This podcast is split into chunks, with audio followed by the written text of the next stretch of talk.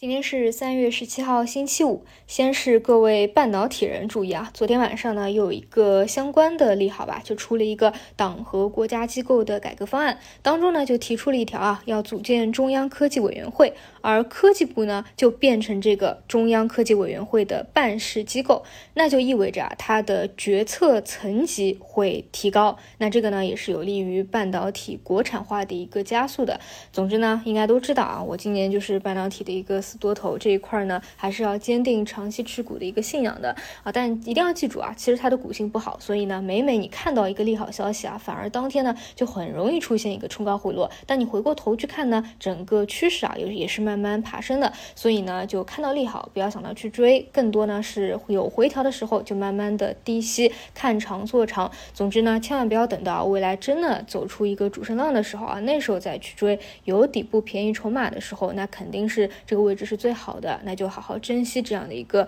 筹码和时间段吧。总之还是那句话啊，你随着时间一天一天过去，越过一天，你距离这个拐点的时间也是越近啊。那这是偏长线的，然后再说说偏短线日内的吧。啊，虽然说上证指数呢非常的失真，但它呢依旧是一个参考指标。这里就是有两种可能啊，因为昨天收盘正好是在箱体底部嘛。那如果说今天直接呢出现一个反弹，那依旧啊是。市场以震荡为主，整体的操作难度呢依旧是很大，因为更多只是非常局部板块，甚至是一些核心个股的轮动啊，就包括中字头当中也分两块啊，一个是运营商，一个呢是一带一路，另外一个大块呢叫人工智能，另外一大块呢就是偏长线的这个半导体啊，一些局部的方向，比如说啊光刻胶这些会更加活跃一些。那假设说啊，今天是向下跌穿。这样的一个箱体底部的，那你就得特别注意啊，它会去回补一个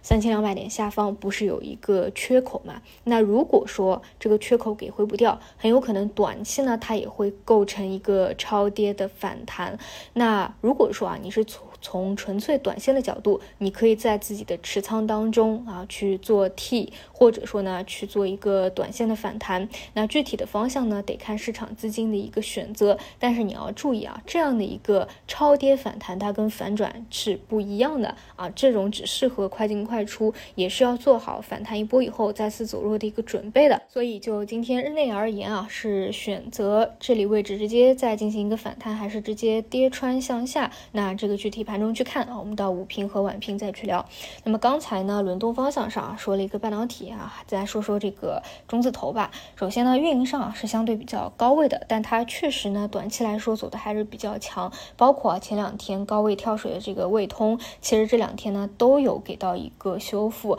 而中国移动呢距离超过茅台啊也就这么一步之遥了啊。但是这一块呢确实短期会比较高一些啊，所以没有持仓的，我的建议还是更多看戏为主吧。那如果真的想去参与中字头啊，最好是选一些低位的啊，最好是在叠加这个一带一路的啊，基建类方向的中字头会更加合适一些。那这一块参考的这个板块龙头呢，这个。中军啊，就是像这个中国交建、中国资本，包括弹性的像北方国际啊，他们的一个走势，基本上也能够看出啊，一带一路到底有没有一个延续性和持续性的啊这一块呢，应该来说啊，还是会延续一段时间啊，具体还是看盘面吧。你看我讲半导体讲的比较多，中字头比较少，就是因为大家只能做自己能力认知范围内的事儿，能理解半导体，所以讲的多一些。对中字头呢不是很理解啊，就讲的会比较少一些。